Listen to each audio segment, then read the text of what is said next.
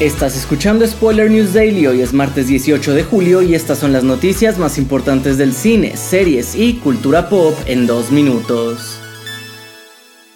La segunda temporada de El Señor de los Anillos, Los Anillos de Poder logró terminar su rodaje antes de que iniciara la huelga de actores de la SAG-AFTRA la semana pasada de acuerdo a diferentes medios. Sin embargo, también se reporta que la serie grabó estos episodios sin la presencia de sus guionistas, debido a la huelga de guionistas que lleva ya activa desde el 2 de mayo. Por el momento no hay una fecha de estreno para esta nueva entrega del universo de Tolkien, pero se ha mencionado que contará con villanos muy interesantes y más acción que su primera parte. Y hablando de huelgas, el querido actor Mark Ruffalo, conocido por interpretar a Hulk en las cintas de Marvel Studios, ha sugerido al sindicato de actores que permita hacer una excepción con las productoras y proyectos independientes y se les deje trabajar durante el tiempo que dure el paro.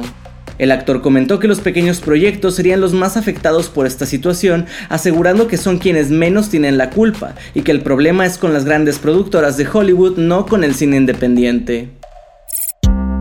Para cerrar, recordamos que Christopher Nolan, uno de los directores más reconocidos de la actualidad, saltó a la fama mundial después del gran éxito de su trilogía de Batman protagonizada por Christian Bale, con este último incluso asegurando que si Nolan se lo pidiera, volvería a meterse en el traje del Caballero de la Noche. Sin embargo, malas noticias para los Batifans porque en una reciente entrevista, el director aseguró tajante que no volverá al género de superhéroes, aunque sí dejó abierta la posibilidad de entrar al universo de Star Wars. Esto ha sido todo por hoy. Recuerda seguir este podcast donde sea que lo estés escuchando para enterarte de cada nuevo episodio. Yo soy Andrés Addiction y Spoiler News Daily es una producción de Spoiler Time y Posta. Hasta mañana.